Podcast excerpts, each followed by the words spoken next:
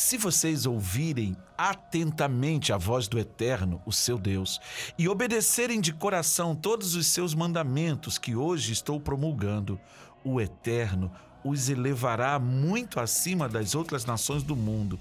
Todas estas bênçãos virão sobre vocês e se espalharão além de vocês, se obedecerem à voz do Eterno, o seu Deus a bênção do eterno na cidade, a bênção do eterno no campo, a bênção do eterno sobre os seus filhos e sobre as colheitas das suas terras, os filhotes de suas criações, as crias do seu gado, os cordeiros dos seus rebanhos, a bênção do eterno sobre sua cesta de pão, a bênção do eterno sobre tudo o que fizerem.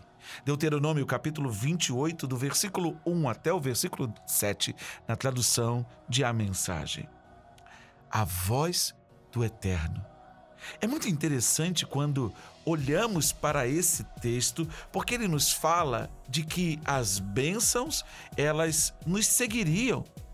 É exatamente isso que Moisés diz para o povo: olha, eu estou dando a vocês decretos, eu estou dando a vocês estatutos, eu estou dando a vocês mandamentos. Se vocês os ouvirem, se vocês os guardarem, se vocês forem obedientes a eles, todas essas bênçãos virão sobre vocês. Ué, mas você vai dizer para mim, ei, pregador, eu não sou judeu.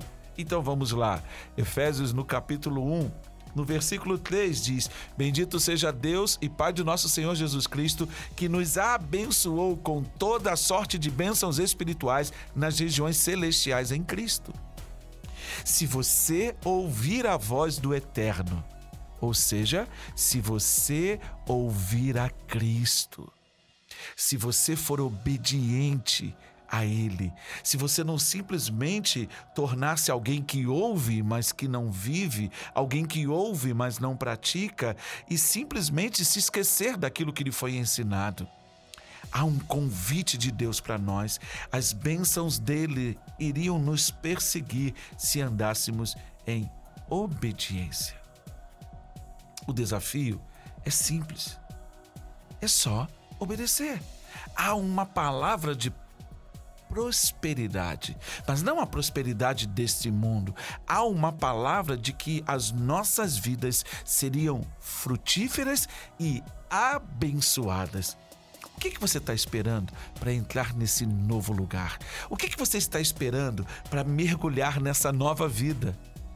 Vamos, vamos ouvir a voz do Eterno, vamos entesourá-la nos nossos corações, vamos guardá-la no mais profundo do nosso ser e permitir que as nossas vidas comecem a ser direcionadas, os nossos pensamentos, os nossos sonhos, os nossos desejos. Algo mudará na nossa essência e, consequentemente, no nosso dia a dia, na nossa vida profissional, na forma como nós negociamos, na forma como nós nos relacionamos, em tudo o que fazemos. O Eterno será um sopro, será um direcionador, ele vai nos conduzir por caminhos que nós ainda não trilhamos.